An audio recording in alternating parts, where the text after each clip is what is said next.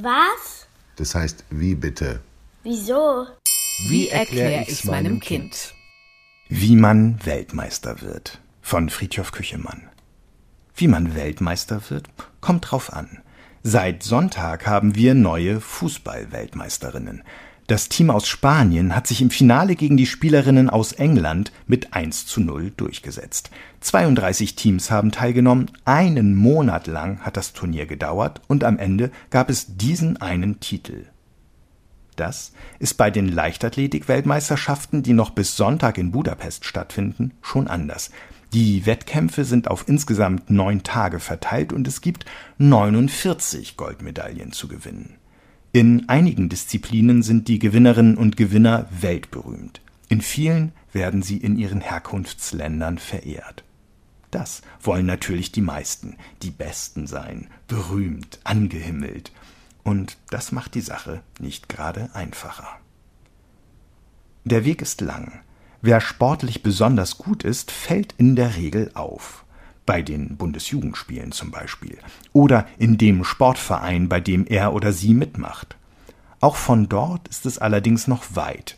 Die Besten im Verein messen sich im Wettkampf auf Landkreisebene, dann in ihrem Bundesland, die Besten dort können bei den deutschen Titelkämpfen mitmachen und sich dort für die Teilnahme an den Europa- und schließlich an den Weltmeisterschaften qualifizieren, also so gut abschneiden, dass sie zum nächstgrößeren Turnier eingeladen werden. Meist gibt es in Sportvereinen nicht nur Leute, die dabei helfen, dass noch besser wird, wer sowieso schon gut oder zumindest vielversprechend ist, sondern es gibt dort auch Leute, die bei der Frage beraten, welche Sportart die richtige ist für die besonderen Eigenschaften jedes einzelnen Talents. Es gibt nämlich zum einen die besonderen Fähigkeiten, die gut für eine bestimmte Sportart sind. Ausdauer oder Schnelligkeit zum Beispiel, Körpergröße oder Kraft. Zum anderen gibt es aber auch Eigenschaften wie Kampfgeist und Disziplin, die für jeden Wettkampfsport wichtig sind. Nur wer wirklich, wirklich gewinnen will und auch dann noch eine Schippe drauflegt, wenn es eigentlich schon weh tut, kann gewinnen. Und nur wer nicht nur trainiert, wenn es gerade Spaß macht und sonst nichts Besseres zu tun ist, sondern regelmäßig und mit vollem Einsatz kommt wirklich weiter. Das kostet Nerven und außerdem kostet es Zeit. Und die muss man erstmal haben. Und drittens kann es auch richtig Geld kosten für die passende Kleidung und Ausrüstung. Und es bedeutet noch mehr. Man muss den richtigen Sportverein finden und da dann auch irgendwie hinkommen zum Trainieren. Man muss zu Wettkämpfen fahren und, wenn sie größer und wichtiger werden, richtig reisen. Denn niemand fängt gleich mit einer Weltmeisterschaft an. Man braucht die Unterstützung der Familie und später auch noch die des Arbeitgebers, denn selbst Weltmeister zu sein, reicht in den seltensten Fällen zum Leben. Und der Job muss irgendwie erlauben, so viel Zeit und Kraft in den Sport zu stecken.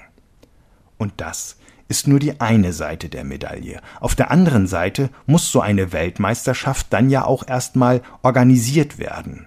Dafür braucht es Sportvereine, die sich in den einzelnen Ländern zu Verbänden zusammengeschlossen haben und solche Sportverbände, die dann über die Ländergrenzen hinweg miteinander eine Meisterschaft austragen wollen. Und zwar so, dass möglichst auch alle Leute, die besonders gut in der entsprechenden Sportart sind, das mitbekommen und mitmachen können.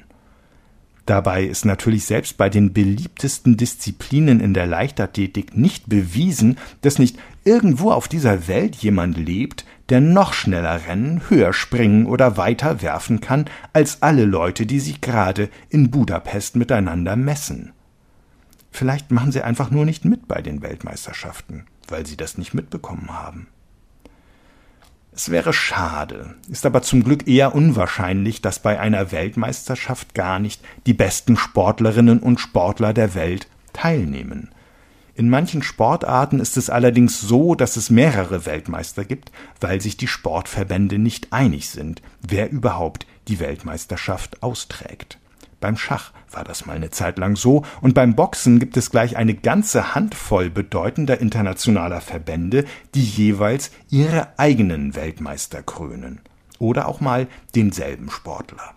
Im Schwergewicht zum Beispiel hat der ukrainische Boxer Alexander Usyk Im September 2021 gleich vier Weltmeistertitel gewonnen, nur der Titel des World Boxing Council fehlt ihm noch. Man wird also Weltmeister, indem man sich in einer Sportart gegen die Besten der Welt durchsetzt. Klingt ganz einfach, ist super schwer. Und bei einer beliebten Sportart etwas langwieriger als bei einer eher unbekannten. Wenn es in dieser Sportart mehrere internationale Verbände gibt, die jeder seinen eigenen Weltmeisterschaftstitel anbieten, macht es die Sache auch nur ein bisschen leichter, weil es die Chancen erhöht. Viel einfacher ist es da, sich gleich eine neue Sportart auszudenken und eine Weltmeisterschaft dazu. Viele Leute haben das schon gemacht. So gibt es heute zwar immer noch nicht so viele Weltmeistertitel wie Einträge im Guinness-Buch der Rekorde, aber an Seltsamkeit sind sie durchaus zu vergleichen. Es gibt eine Papierflieger-WM und eine Weltmeisterschaft im Versteckspielen, eine im Weihnachtsbaumwerfen und eine im Wettpflügen. Es gibt sogar ein Land, das sozusagen Weltmeister ist im Ausdenken ausgefallener Weltmeisterschaften. Dort wird nicht nur die Weltmeisterschaft im Schlammfußball ausgetragen, die im Gummistiefelweitwurf oder die im Mückenerschlagen. An diesem Samstag ist es in der größten Stadt im Norden Finnlands wieder soweit. Beim Ulu Music Video Festival wird die Weltmeisterschaft im Luftgitarrespielen veranstaltet. Wer mitmachen will, muss einfach nur angemessen kostümiert auf der Bühne eine Minute lang so tun, als würde er auf einem unsichtbaren Instrument das Gitarrensolo spielen, das gerade zu hören ist. Klingt lustig? Ist es auch. Klingt einfach? Wer will, kann es ja mal versuchen. Aber selbst die Konkurrenz dieses beliebten Wettkampfs wird jedes Jahr größer.